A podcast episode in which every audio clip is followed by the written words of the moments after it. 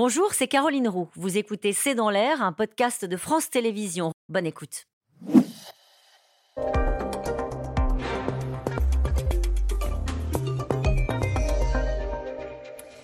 Bonsoir à toutes et à tous. C'est dans l'air l'invité. Je reçois aujourd'hui euh, Jérôme Fourquet. Bonsoir, Jérôme. Merci d'être avec nous. Euh, je rappelle que euh, vous êtes directeur du département opinion et stratégie de l'Institut de sondage IFOP et vous publiez une enquête avec la Fondation Jean Jaurès qui analyse le rapport des Français au travail. On va en parler du travail, mais d'abord un mot, ça fait aussi partie de cette enquête sur l'humeur, l'état d'esprit euh, des Français. Vous avez en quelque sorte mesuré l'effet qu'a encore aujourd'hui euh, la crise du Covid. Est-ce que ça a cassé le moral des Français? Alors effectivement, cette note qu'on a rédigée avec, euh, avec Jérémy Pelletier de la, Fondation Jean Jaurès visait à prendre le pouls de la société et essayer de valider un certain nombre d'intuitions qu'on pouvait avoir ou d'hypothèses de travail sur une espèce d'effet de Covid long, mais appliqué à l'ensemble de la société, c'est-à-dire une espèce d'effet de traîne au long cours que le Covid et les épreuves qu'il a constituées a laissé dans la population. Et on a des, chiffres qui sont assez manifestes, qui montrent que selon les questions qui sont posées, entre 30 et 45% de la population se disent être plus fatigués physiquement après un effort, être moins motivés dans euh, tous les compartiments de leur vie. Tous, y compris les loisirs d'ailleurs. Hein. Voilà, tous les compartiments. Y compris 45 de gens qui disent qu'ils ont moins envie de sortir euh, le soir, par exemple, ou le week-end que précédemment. Et donc on voit cet effet du Covid qui a touché toute une partie de la population. Et si on voulait être tout à fait exact, on peut penser que euh, la société française est en fait en situation de stress depuis bien avant le Covid.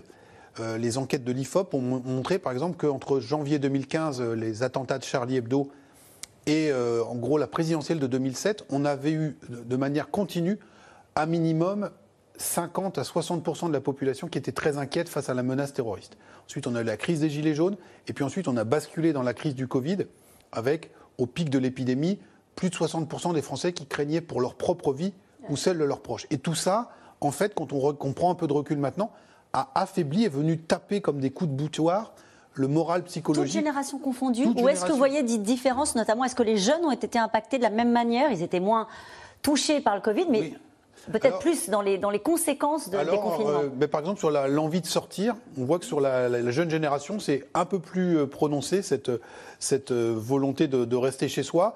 Et on voit aussi une catégorie qui se détache assez clairement, c'est les habitants de l'île de France. Qui, alors, qui ont été plus durement touchés à la fois par les attentats et aussi par le confinement dans des appartements, le stress de la vie urbaine qui, les, qui les, touche davantage. Ça veut dire à l'inverse que euh, dans les régions plus rurales, euh, on est moins impacté, on reste plus motivé, on est moins impacté par ce que vous décrivez à l'instant? Un peu plus, mais euh, on est quand même sur des proportions de 25 à 30 dans chaque catégorie de la population française à minima. Et ce que vous euh, décrivez, et ce qui est la suite logique de ce que vous nous expliquez à l'instant, c'est un repli sur le foyer, un repli sur le, domicile. On se fait livrer davantage de repas à domicile, on euh, refuse de perdre du temps pour aller faire la queue dans les magasins, euh, les achats de jeux, de consoles vidéo ont augmenté. Ça, ça s'est accéléré avec le Covid ou c'est arrivé avec le Covid? Ça s'est accéléré avec le Covid. c'est un essayiste qui s'appelle Vincent Coquebert qui avait écrit un livre qui s'appelle La civilisation du cocon. Donc il parle bien de ce repli. On voit un chat là, c'est très à l'image de ce qu'on Le plaid, l'appel du canapé, la console de jeu, les abonnements euh, euh, divers et variés euh, pour les, programmes de, streaming. On voit le boom aussi de la, livraison à domicile. Et le Covid, bien évidemment, n'a fait que amplifier encore une fois. C'est un accélérateur d'un certain nombre de tendances. Alors il y a le, patron de, Système U qui parle d'une économie de la flemme avec le développement, parce que le marché s'adapte et développe des offres pour euh, eh bien, permettre à la population qui le souhaite de rester chez elle, de se faire livrer. Et donc, ce n'est pas uniquement un truc de euh, très hyper urbain, euh, parisien ou autre. On voit par exemple, comme une ville comme Châteauroux, il y a 90 livreurs Uber Eats. Et donc, ce phénomène-là s'est diffusé dans toute une partie de la, société. Il y a des petits signes comme ça qui ne trompent pas. Vous savez, il y a un verbe qui vient de l'anglais, c'est le verbe chiller, là, glander, dans le, voilà, on chill dans le, dans le canapé. Eh bien, il va faire son entrée, ce terme, au Petit Robert 2023, donc ça dit quand même un, air du temps. Alors, du chill, euh, du canapé au travail, il n'y a qu'un pas, en tout cas qui est peut-être de plus en plus euh, compliqué. Je voudrais qu'on regarde un extrait d'un reportage qui avait été diffusé dans C'est dans l'air. C'est un témoignage de Jules Blanchard. Il habite à Nantes, en Loire-Atlantique. Il était, donc il a fait euh, des grandes écoles. Il était programmé pour réussir, pour travailler beaucoup, mais il a changé d'avis. On l'écoute. Après plusieurs années d'études et une alternance en école de commerce, il a obtenu un CDI dans une grande entreprise parisienne à la Défense. Un travail de cadre qu'il a finalement quitté au bout d'un an et demi pour vivre de petits boulots saisonniers. Il y avait plusieurs problèmes qui étaient liés à ce boulot avant. Euh, il y avait le fait que je considérais qu'il n'y avait pas vraiment de sens dans mon boulot. Le fait effectivement que je trouvais que cinq semaines de vacances c'était pas assez, euh, que je pensais ne pas avoir suffisamment de temps pour moi. Euh, et puis plus on avance aussi dans ce genre de boulot, plus on se dit qu'avec les responsabilités viennent le temps de travail supplémentaire. Donc ça, ça m'attirait pas vraiment. Ça l'attirait pas vraiment oui, tout à fait.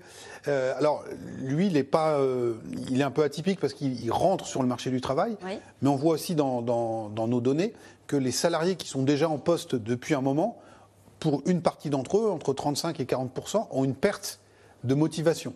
Alors, on avait parlé de la grande démission euh, aux États-Unis, elle ne s'est pas aussi fortement manifestée en France, mais on parle aussi d'une démission silencieuse aujourd'hui avec une partie de la population active qui euh, a décidé de mettre un peu la, pédale douce sur le, rythme de, le rythme de travail. Alors attention, à chaque fois, tous ces chiffres, ce n'est pas majoritaire, mais ça représente quand même 35-40% des salariés qui sont moins motivés, qui sont plus fatigués, euh, qui trouvent moins de sens euh, à leur travail. Ça veut dire que c'est la fin de la valeur travail alors, ce qu'on a appelé la valeur travail. Oui, alors c'est peut-être un peu différent. Nous, on parlerait plutôt d'une moindre centralité du travail dans la vie des gens. Alors qu'est-ce à dire? C'est quand on demande aux gens est-ce que le travail c'est très important pour vous? En 1990, 60% des Français nous disaient le travail c'est très important dans ma vie. Et aujourd'hui, on n'est plus qu'à 24%. Euh, donc on a perdu 36 points. Ça veut dire que c'était amorcé bien avant le Covid, là, pour le coup Oui, oui, parce que alors on a eu les 35 heures, on a eu d'autres phénomènes. Euh, il y, a un effet mécanique, hein, c'est-à-dire qu'objectivement, on passe moins de temps aujourd'hui au travail qui a 30 ou 40 ans. Donc mécaniquement, le travail est moins central. On a eu le développement des RTT, euh, des, week-ends euh, à rallonge. On a eu encore une fois le Covid qui accélère les choses avec le télétravail. Pour un quart des salariés sont en télétravail à deux jours ou plus par semaine. Et donc la prise de distance s'opère. Est-ce qu'il y a une lecture politique de, cette enquête-là sur le rapport au travail, quand vous regardez dans le détail des oui. Alors on voit que euh, l'électorat de gauche, et notamment l'électorat écologiste ou de la France insoumise, est euh, plus euh, enclin à se déclarer moins motivé au travail que les, autres électorats. Et ça fait écho au débat très vif qui anime les différentes composantes de la gauche sur le rapport au travail. Le droit à la paresse. Le droit à la paresse de théoriser, enfin, rethéorisé par Sandrine. Oui, c'était Paul Lafarge en 1880 qui avait écrit un livre sur le droit à la paresse. Sandrine Rousseau et puis quelqu'un, par exemple, comme François Ruffin, qui dit non, non, le travail doit demeurer central dans la construction d'un programme, euh, programme, de gauche. Euh, cette question du rapport au travail nous ramène aussi au quinquennat de Nicolas Sarkozy, qui avait été élu en partie sur le, slogan Travailler plus pour gagner plus. Et à l'époque, quand on interrogeait les salariés français, de manière binaire, 60% d'entre eux disaient Moi, je préfère avoir un peu moins de temps libre et plus d'argent. Quand aujourd'hui on repose la même question, on a 60% des gens qui disent Moi, à tout prendre, je préfère avoir davantage de temps libre que d'argent. Et donc, ça renvoie au, reportage. La question, est-ce que c'est conjoncturel ou est-ce que vous imaginez là qu'on est dans, sur une tendance lourde? Et deuxième question en une, euh, est-ce que ça touche encore une fois toutes les strates de la société ou est-ce que ça touche plus les cadres euh, que les salariés, par exemple? Alors, on peut penser que c'est quand même une tendance lourde. Hein. Les, chiffres qu'on prenait en, rappel euh, remontent aux années 90. Il s'est passé beaucoup de choses. On voit l'avènement ou le développement très fort de cette société des loisirs avec euh, tous les parcs, euh, les parcs de loisirs, les cinémas, etc., etc. Donc tout ça s'est considérablement développé. Et aujourd'hui, c'est ça qui est central dans la vie des Français, plus que le travail. Donc je pense qu'on est sur un mouvement de fond. Il touche toutes les catégories de la population. On voit très clairement euh, les manifestations concrètes du moindre investissement ou du départ d'un certain nombre de salariés dans des métiers d'exécution. Je pense notamment à l'hôtellerie-restauration, les services à la personne. Regardons ce qui se passe en Ile-de-France dans les transports où il manque des centaines de chauffeurs de bus et de métro. C'est des gens qui, ont quitté leur poste après le, Covid. Et puis on a aussi des cadres qui ont décidé de, de, tout plaquer pour aller faire autre chose ou qui sont maintenant en télétravail 3-4 jours par semaine souvent euh, dans des endroits où ah, historiquement ils partaient en vacances. Une dernière question très rapide. Est-ce qu'à votre avis, cette tendance-là, qui est une tendance lourde qui touche toutes les strates de la société, vous nous l'expliquez, peut avoir des conséquences sur notre organisation, sur l'organisation euh, de la société? À votre avis, quand on se projette, parce que le travail, c'était là où on rencontrait parfois euh, son conjoint, là on allait vers l'autre, là il y avait du collectif. est-ce que, est-ce qu'à votre avis, ça pose une question sur le sur l'organisation même bah, de notre société Bien sûr, et puis sur la soutenabilité de notre modèle puisqu'on a, quoi qu'il en coûte, on a d'autres enquêtes qui nous montrent que le pouvoir d'achat est la priorité numéro un.